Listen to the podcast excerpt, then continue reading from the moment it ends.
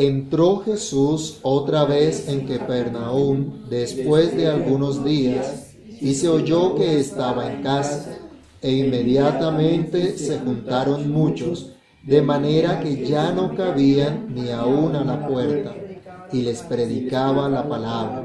Entonces vinieron a él unos trayendo un paralítico que era cargado por cuatro y como no podían acercarse a él a causa de la multitud, descubrieron el lecho donde estaba y haciendo una abertura, bajaron el lecho en que yacía el paralítico. Al ver Jesús la fe de ellos, dijo al paralítico, Hijo, tus pecados te son perdonados. Estaban allí sentados algunos de los escribas, los cuales cavilaban en sus corazones. ¿Por qué habla este así? Blasfemias dice, ¿quién puede perdonar pecados sino solo Dios? Y conociendo luego Jesús en su espíritu, que cavilaban de esta manera dentro de sí mismos, les dijo, ¿por qué caviláis así en vuestros corazones? ¿Qué es más fácil decir al paralítico, tus pecados te son perdonados? O decirle, levántate, toma tu lecho y anda? Pues para que sepáis que el Hijo del Hombre tiene potestad en la tierra para perdonar pecados, dijo el paralítico, a ti te digo, levántate, toma tu lecho y vete a tu casa. Entonces él se levantó enseguida y tomando su lecho salió delante de todos, de manera que todos se asombraron y glorificaron a Dios diciendo, nunca hemos visto tal cosa. Amado Dios y Padre que estás en los cielos, en el nombre de nuestro Señor Jesucristo te damos gracias por tu palabra, te damos gracias por tu bondad para con nosotros, porque a través de ella tú hablas a nuestras vidas. Pedimos que ilumine nuestro entendimiento para que al reflexionar en lo que ella nos dice, tú hables a nuestros corazones que tu palabra, Señor, traiga edificación, exhortación, consolación a nuestras vidas. Que tu nombre sea exaltado y que podamos estar atentos a lo que tú nos enseñas, de modo que en todo tú seas engrandecido. En el nombre de Jesús te lo pedimos y te damos gracias. Amén. Pueden tomar asiento, hermanos. Y habíamos visto en la primera parte de este pasaje de Marcos, desde los versos 1 al 5, Habíamos estudiado que al escuchar tus pecados te son perdonados, estamos ante la buena noticia de Jesús, ante esa buena nueva para los necesitados, esa buena noticia de la gracia de Dios. Pero esta buena noticia no siempre es bien recibida como tal, no siempre es creída por todos los que la escuchan. Hay algunos que simplemente no la comprenden, pero aquellos que son atraídos por Dios mediante esa buena noticia pueden comprender la magnitud del perdón que Dios les ha otorgado a través de este mensaje. Y cada vez que lo escuchan, son afirmados en esas maravillosas palabras, tus pecados te son perdonados. En esta oportunidad vamos a reflexionar un poco más en esas verdades a la luz de una pregunta y dos afirmaciones. Nuestras enseñanzas hoy van a ser una pregunta y dos afirmaciones que buscan fortalecernos en la verdad de la declaración que Jesús dio al paralítico y que da a todos los hijos de Dios. Esa declaración que dice tus pecados te son perdonados. Es la segunda parte del, tema que empezamos la semana antepasada, tus pecados te son perdonados. La primera enseñanza es a la luz de una pregunta que nos dice, ¿quién puede perdonar pecados? Tal vez pudiéramos nosotros adelantarnos a decir que esto tiene una respuesta obvia. Y sí, pues tiene una respuesta obvia. Pero también es necesario que pensemos un poco en la trascendencia de esta pregunta para que podamos llegar a considerar que esta es una muy buena pregunta y que viene muy al lugar en la ocasión en la cual sucede, como acabamos de leer en el relato. Si bien se presenta de parte de aquellos que se van a oponer a Jesús directamente, esta es una pregunta de todo ser humano. Se formule de esta manera como lo estamos haciendo aquí, o se formule de cualquier otra manera, todo ser humano se ha preguntado acerca de la necesidad de perdón. Se ha preguntado sobre la, el, el saber quién puede perdonar sus pecados. Desde Adán y hasta el último de los escogidos de Dios ha tenido que lidiar y tendrá que lidiar con la culpa que trajo el pecado a toda la humanidad. Miremos Génesis capítulo 3, versículos 8 al 10. Allí nos damos cuenta cómo comenzó toda esta lucha con el pecado y esta culpabilidad que trajo el pecado. Alguien que lea Génesis capítulo 3 versículos 8 al 10. Y oyeron la voz de Jehová Dios que se paseaba en el huerto al aire del día. Y el hombre y su mujer se escondieron de la presencia de Jehová Dios entre los árboles del huerto. Mas Jehová Dios llamó al hombre y le dijo, ¿dónde estás tú? Y él respondió, oí tu voz en el huerto y tuve miedo porque estaba desnudo y me escondí. ¿Cuál fue la actitud del hombre al pecar, al desobedecer contra Dios? Lo que Dios le había dicho. Esconderse. Se escondió de Dios. ¿Y qué, solemos hacer nosotros cuando pecamos también, cuando ofendemos a alguien y sobre todo cuando ofendemos a Dios? Escondernos. Y empezamos a culparnos el uno al otro, ¿no? Cuando Dios empieza a decirle a Adán, ¿qué fue lo que hiciste? ¿Cuál es la respuesta de Adán? Fue por Eva, fue por la mujer que me diste. O sea que la culpa finalmente iba siendo de Dios porque Dios fue el que le dio a la mujer. ¿Mm? Entonces, esa es la actitud que todos tenemos. Lidiamos con la culpa que trae el pecado sobre todos nosotros. En la conciencia de todo ser humano existe la realidad de su culpabilidad, no solo por el pecado de Adán en el cual eh, todos hemos pecado, sino cada uno por su propio pecado. Y no importa si llama al pecado de cualquier otra forma. Algunos llaman al pecado un fallo, un error, un estado mental o cualquier otra cosa que se le ocurra. Es una realidad con la que tienen que luchar todos los seres humanos todos los días de su vida, aunque aparente no importarle. A muchos no les importa el pecado y de pronto dicen simplemente que no, que, que el pecado no existe. Unos simplemente dicen Dios no existe para librarse tal vez de la culpa del pecado. Para decir que el pecado tampoco en sí existe porque Dios no existe.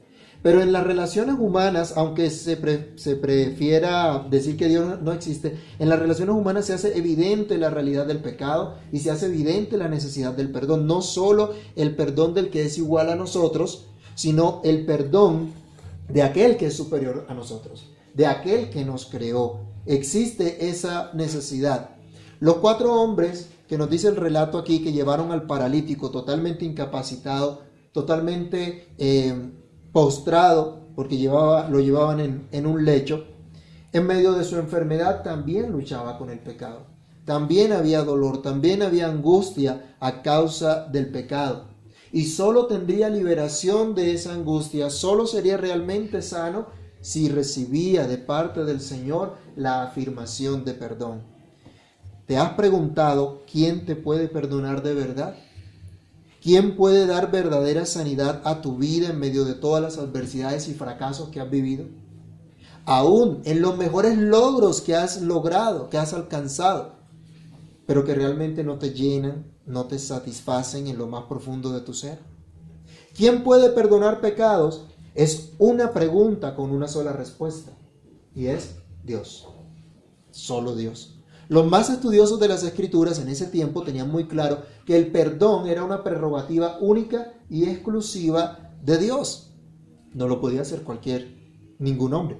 Si bien es cierto que en un sentido entre nosotros podemos perdonarnos unos a otros al decidir no guardar rencor contra aquel que nos ha ofendido, solo Dios puede dar el verdadero perdón que nos libra de la condenación eterna.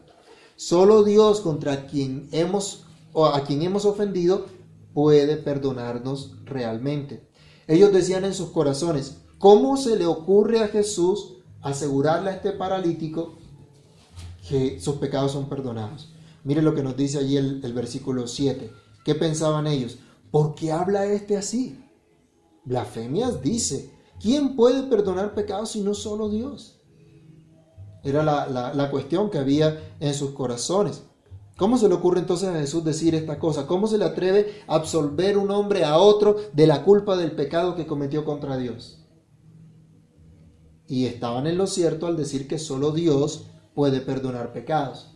Pero erraban al desconocer que Jesucristo era y es Dios. Y muchos yerran hoy también en el mismo sentido, porque dudan realmente que Dios los ha perdonado.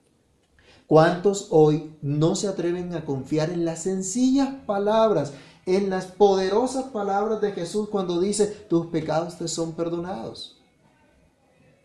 ¿Quién puede perdonar pecados? Es una pregunta que se responde Jesucristo, el Hijo de Dios, tal como nos indica desde el versículo 1 de Marcos. El, el, Evangelio arranca, principio del Evangelio de quién? De Jesucristo, Hijo de Dios. Así es como arranca el Evangelio de Marcos. Es Jesucristo, el Hijo de Dios, aquel que puede perdonar pecados. Muchos dicen, aunque Dios puede perdonar pecados, así como los escribas que veíamos en este texto dudan de que en realidad Jesús pueda perdonar. Tal vez hoy ya no diga la gente, eh, Jesús dice blasfemias al decir tus pecados te son perdonados. Tal vez hoy también hay muchos que dicen que creen en Jesús, pero en la práctica no lo conocen. No lo conocen como el ungido de Dios, no lo conocen como el Hijo de Dios, como Dios mismo. Y por lo tanto no creen en su perdón. Y, y no, al, al no conocerlo, pues necesitan hacer algo más para buscar el perdón. Hay gente que está buscando algo más aparte de Jesús para ser perdonados. Muchos buscan liberarse de la culpa del pecado ¿Cómo? Culpando a otros, así como hablábamos que ocurrió desde el Edén.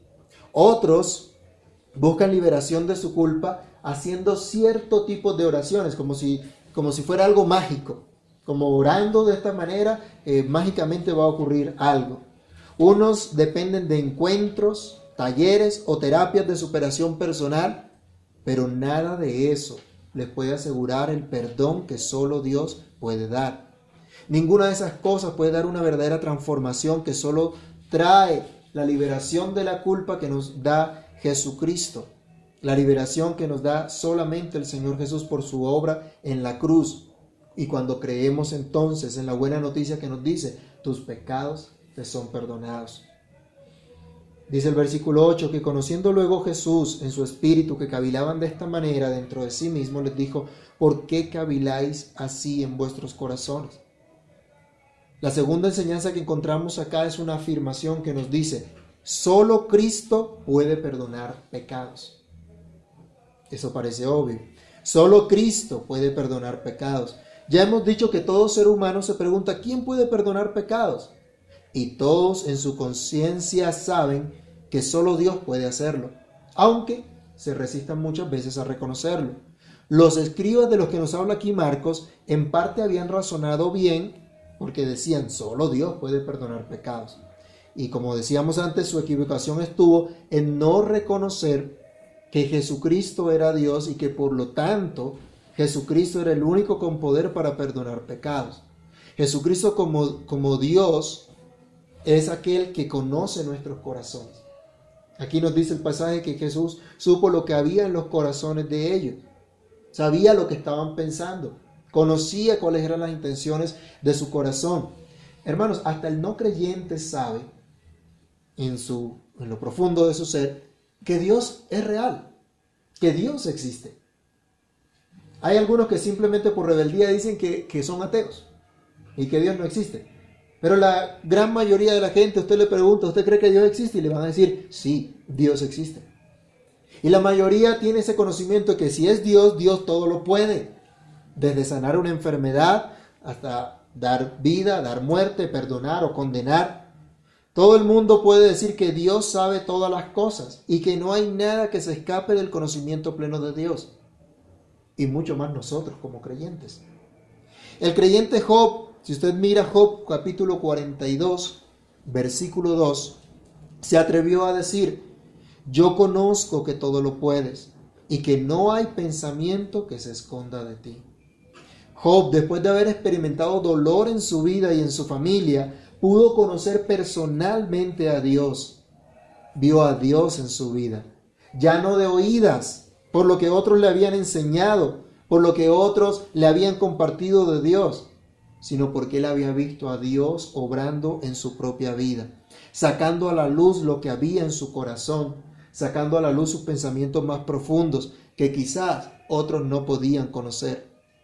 Ahora en el pasaje que nos habla Marcos, nos dice acá que, que el Señor vio a los escribas, supo lo que había en sus corazones, pero los escribas no se dieron cuenta que Dios estaba frente a ellos.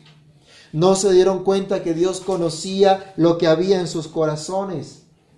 Jesús supo sus pensamientos, lo que consideraban, lo que se preguntaban, así como conoció también la angustia de aquel paralítico que fue llevado a su presencia, así como conoció también el deseo de los corazones de estos hermanos que habían llevado al paralítico delante de Jesús.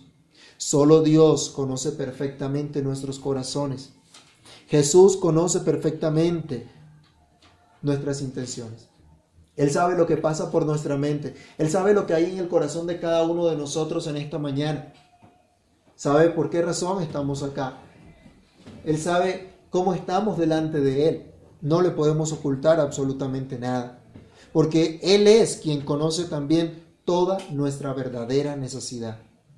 Miren, los escribas pensaban que Jesús decía blasfemia al haberle dicho al, paralítico, tus pecados te son perdonados.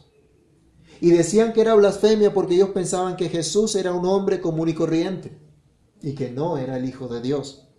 Ellos no se dieron cuenta que Jesús los puso al descubierto, que Jesús develó lo que había en sus corazones. No se dieron cuenta de la necesidad real del paralítico. No se dieron cuenta que más que la necesidad física, este hombre necesitaba perdón de sus pecados. Ellos tal vez pensaron de esta manera, bueno, Jesús es un mero palabrero, que no tiene ningún poder de Dios, porque de esta manera él podía decir tus pecados te son perdonados, pero como nadie lo podía corroborar, ¿quién podría entrar al corazón de Dios y validar que efectivamente los pecados de este hombre les habían sido perdonados? Ellos pensaban, él puede decir eso, pero ¿quién asegura que eso es cierto? Eso es mentira, eso es una prerrogativa solo de Dios. Y lo que se necesita entonces es que él haga un milagro y que lo sane para ver que realmente eh, tiene un poder de parte de Dios. Hermano, ¿cuántos de nosotros fallamos aún en entender que la mayor necesidad que tiene el ser humano es el perdón de todos sus pecados? Aún nosotros, ¿cuántas veces le presentamos al Señor un sinfín de necesidades? Y sacamos nuestra lista, ¿no? Mi Señor, necesito, y empieza la lista de aguinaldos. Empezamos a pedirle a Dios cualquier cantidad de cosas. ¿Cuántos se acercan hoy a Cristo solamente para satisfacer una cantidad de deseos que no son su verdadera necesidad? Mucha gente dice, necesito esto. Bueno, necesita o más bien tiene un deseo, un antojo. La Biblia nos dice que Dios sabe de qué cosas tenemos nosotros necesidad aún antes de que se lo pidamos. Pero qué bueno es que Dios nos enseña nuevamente hoy que Cristo conoce nuestra verdadera necesidad. Que Cristo nos sacia completamente al decirnos tus pecados te son perdonados. Eso es suficiente. Eso cambia nuestra vida por completo. Eso nos afirma en la verdad. Eso nos da la victoria en medio de cualquier adversidad. Porque Cristo es quien conoce, quien tiene toda autoridad para perdonar pecados. Miren, Jesús dice a los contradictores, ¿qué es más fácil? Decir al paralítico tus pecados te son perdonados o decirle levántate, toma tu lecho y anda. Con esto Jesús descubre los pensamientos y los razonamientos que tenían los escribas en su corazón. Las dos cosas son difíciles.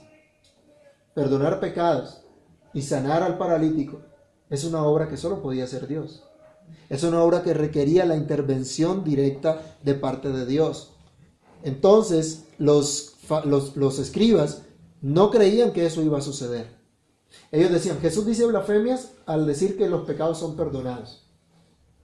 Y como Él no tiene poder de Dios, la única manera es que si Él lo sanara, entonces allí demostraba que Él era Dios. Pero como eso no va a suceder, este es un simple charlatán. Eso era lo que ellos pensaban en su corazón. Ahora, como ellos no creían que esto iba a suceder, decían, Jesús es un fraude. Y Jesús les demuestra que Él es Dios y que tiene autoridad para, para para perdonar pecados. Y mire cómo les contesta él, ¿por qué caviláis así en vuestros corazones? Que es más fácil decir al paralítico, tus pecados te son perdonados, o decirle, levántate, toma tu lecho y anda. Ahora miren la respuesta de Jesús, verso 10. Pues para que sepáis, el Hijo del Hombre tiene potestad en la tierra para perdonar pecados. Ah, ustedes están pensando que necesita ocurrir un milagro para demostrar que soy Dios. Aquí está el milagro. Y sana al paralítico. Hace ese milagro. Pero a pesar de ocurrir ese milagro, los escribas no creyeron en Jesús. Aquel de quien la misma escritura hablaba. Él dice, el Hijo del Hombre. ¿Y qué este título quién lo usaba? ¿O este título de quién era? ¿A quién se refería? Al mismo Hijo de Dios. Miremos Daniel, alguien que lea por favor, Daniel capítulo 7. Daniel capítulo 7 versículos 13 al 14.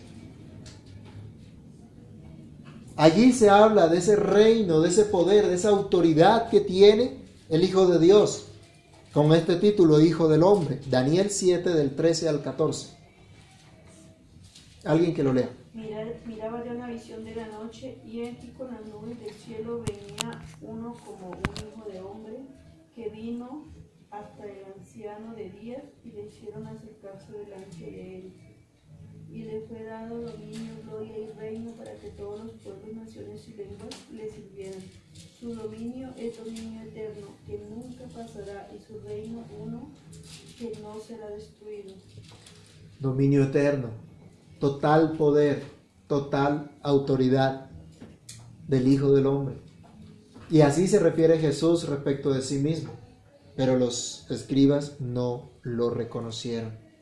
Jesús es aquel quien tiene toda autoridad para perdonar pecados, así que él dice, si él dice, tus pecados te son perdonados, nada ni nadie puede dudar ni cambiar esa verdad. Hermanos, podemos descansar en esta verdad para siempre porque es dada por aquel que tiene toda autoridad. Y dice acá, entonces, que Jesús dijo al paralítico, tú levántate, toma tu lecho y vete a tu casa. Entonces él se levantó enseguida y tomando su lecho salió delante de todos, de manera que todos se asombraron y glorificaron a Dios diciendo, nunca hemos visto tal cosa. La tercera enseñanza es la afirmación que nos dice, solo Cristo nos afirma en su perdón. Solo Cristo nos afirma en su perdón. El Señor no tenía necesidad alguna de sanar físicamente al paralítico. Con decirle tus pecados te son perdonados era suficiente. Él era, eso era todo lo que él podía, debía hacer. Nadie tenía, él no tenía obligación de hacer otra cosa. Pero la salvación de Dios es integral. Y cuando el Señor perdona nuestros pecados, también transforma nuestras vidas. También nos regala su Espíritu Santo. Así como vemos en este milagro, Jesús demostraba a los escribas que Él era Dios y que tenía autoridad para perdonar pecados. Y yo quisiera hacer un paréntesis aquí para enfatizar algo eh, que encontramos también acá. Y es que los milagros de Jesús nunca fueron encaminados a satisfacer un capricho o un deseo personal, como algunos hoy de pronto eh, consideran, ¿no? y que creen que los milagros simplemente van a certificar que ellos son eh, ungidos de Dios. Aquí nos dice específicamente que esto no era para un trueque, ese milagro no fue para hacer un pacto o siembra que hacían los hombres para con Dios, sino una iniciativa de Dios, una iniciativa de Jesús para mostrar la gloria de Dios, para mostrar su grandeza, sus perfecciones, sobre este milagro nos dice la Biblia aquí específicamente que su propósito era manifestar la autoridad de Jesús para perdonar pecados. Ese era el propósito. Y de ello entonces podemos aprender todos nosotros, todos los que hemos sido perdonados, que solo Cristo nos afirma en el perdón, de manera directa y personal. Jesús no Jesús vino a anunciar el evangelio de arrepentimiento y fe en él. Esto es, todo aquel que en él cree es perdonado, es salvado. El paralítico escuchó al principio, tus pecados te son perdonados. Eso era suficiente para que tuviera una vida nueva, aun si no era levantado de ese lecho en que estaba. Pero a Jesús le plació sanarlo, le plació levantarlo de ese lecho, afirmarle de manera directa y personal su perdón con estas palabras, a ti te digo, levántate, toma tu lecho y vete a tu casa. No se lo mandó a decir, se lo dijo directamente. ¿Has escuchado por ahí a veces unas cadenitas que ya llegó una cadena de un WhatsApp? Dios te manda a decir que esto y que aquello. ¿Cuál Dios te manda a decir? Dios nos habla directamente por su palabra. Y aquí le habló directamente a este hombre. Le habló directamente, levántate y vete a tu casa. Le habla nuevamente ahora aquí asegurándole que la deuda que tenía ya era saldada, que ya no tenía culpa, que podía ir tranquilo a casa porque Dios ya lo había perdonado. Y todo esto se iba a demostrar al levantarse y recoger el lecho donde antes estaba postrado, pero que ya no sería necesario volver a usarlo. Este hombre podía volver a casa seguro, sus compañeros también llenos de gozo de haber podido estar frente a Jesús y de haber sido objeto de la misericordia del Señor. Y hermanos, eso es lo mismo que ocurre con todos nosotros hoy cuando escuchamos una y otra vez el Evangelio, cuando participamos de los sacramentos. Dios nos asegura de esa manera, directa y personal, que hemos sido perdonados, que nuestra culpa ha sido quitada y que podemos vivir ahora en comunión con Él. Porque por la obra de Cristo somos totalmente perdonados y afirmados en su perdón, haciéndonos andar una vida nueva. Nos dice Marcos aquí que entonces él se levantó enseguida. ¿Cuánto demoró el paralítico para levantarse? No demoró nada, se levantó enseguida. Aquí nos dice, se levantó enseguida. Esa es la obra de Dios. Se levantó enseguida y tomando su lecho salió delante de todos. La Biblia dice que de modo que si alguno está en Cristo, nueva criatura es. Las cosas viejas pasaron y aquí todas son hechas nuevas. Solo Cristo nos afirma en el perdón haciéndonos andar una vida nueva. Su palabra fue suficiente para levantar al paralítico. La condición de este hombre ahora era diferente, ya no tenía que ser cargado por otros, ahora podía andar por sí mismo gracias a la obra de Cristo. No sabemos cuánto tiempo duró este hombre paralítico, sufriendo por causa también de su pecado, pero Cristo llegó a la verdadera necesidad que él tenía y le perdonó, dándole una vida totalmente nueva lo manda a su casa, ahora perdonado y caminando. Maravilloso el Señor. El perdón de Dios viene acompañado del don de su Espíritu Santo que nos capacita para que andemos en una vida nueva. No somos nosotros por nosotros mismos, es el poder de Dios en nosotros, es el Espíritu de Dios en nosotros capacitándonos para vivir una vida nueva. Miren, no fue el paralítico quien decidió cambiar de vida. La Biblia aquí no nos dice que el paralítico pensó, bueno, ya está bueno de esta parálisis. Voy, declaro hoy que me levanto de esta parálisis. No, él no declaró nada. Él no salió con ese cuento. Yo decreto que me levanto ahora en el nombre de Jesús. No, él no hizo eso. Jesús fue quien lo levantó. Jesús fue quien tomó la decisión de cambiar su vida. Por eso podemos decir hoy también nosotros, aleluya, alabado sea Dios. Ese es el Evangelio que es poder de Dios para salvación a todo aquel que cree. El perdón de pecados en Cristo nos trae una vida nueva. Y cada vez que escuchamos a Jesús diciéndonos, tus pecados te son perdonados, nos afirma en su perdón y nos hace cambiar de vida, nos hace andar en una vida nueva, glorificando a Dios. Dice la escritura aquí que cuando la gente vio lo que había ocurrido, dice, todos se asombraron y glorificaron a Dios diciendo, nunca hemos visto tal cosa. Todos vieron el cambio que el perdón de Cristo trajo a este hombre. Todos vieron la obra de Cristo en el paralítico. Un hombre que sufría en su corazón por causa de su pecado, que estaba totalmente incapacitado, pero que escuchó de Jesús, tus pecados te son perdonados. Un hombre que fue afirmado en el perdón de Dios, de modo que su vida era motivo ahora de glorificar a Dios, de dar a conocer las maravillas de la gracia de Dios en Cristo. Hermanos, para esto hemos sido llamados. Para esto hemos, estamos reflexionando hoy en esta palabra de Dios, para ser afirmados en el perdón de Cristo de tal manera que nuestra vida manifieste las perfecciones de Dios, que su perdón es real, que su perdón nos transforma por completo, que su perdón nos hace andar de una manera diferente, porque somos objeto de la gracia de Dios. Así que el Señor, por el perdón que nos da, nos hace vivir una vida agradecida con Dios, una vida confiada en Dios y en su palabra. Muy seguramente los escribas siguieron acusando a Jesús, siguieron con el mismo pensamiento, no reconocieron a Jesús, y muy seguramente hoy día muchos no van a creer. Hoy seguramente muchos van a escuchar este mismo mensaje y no va a ocurrir absolutamente nada en su vida. porque no van a entender, porque no van a recibir ese perdón de parte de Dios. Pero aquellos que les ha dado Dios la fe para creer, no van a morir en sus delitos y pecados, sino que van a ser afirmados en el poder de Dios, en el perdón que Dios les ha dado en Cristo. Concluimos, hermanos, diciendo, tus pecados te son perdonados, en la expresión más hermosa, tierna y consoladora que restaura todo nuestro ser y que aún alivia de cualquier enfermedad. Algunos médicos han dicho también que si solamente la gente pudiera comprender que su culpa es quitada, muchas enfermedades se aliviarían también. En Proverbios se nos dice también, ¿no? Como el corazón triste, el corazón acongojado, eh, hasta sus huesos se, se enferman, se duelen. Pero cuando hay gozo, dice el corazón alegre, hermosea el rostro. Lo que Dios hace. Es esa expresión, tus pecados te son perdonados, nos manifiesta el maravilloso amor de Dios en Cristo, quien tiene todo poder para perdonar todos nuestros pecados y afirmarnos en su perdón. Así que oremos, hermanos, que Dios nos dé la fe para creer en esa buena noticia, de tal manera que todos nosotros y todos los que están a nuestro alrededor vean la obra de Dios en nuestras vidas y también glorifiquen a Dios. Oremos. Padre que estás en los cielos, en el nombre de Jesús queremos darte gracias por tu bendita palabra.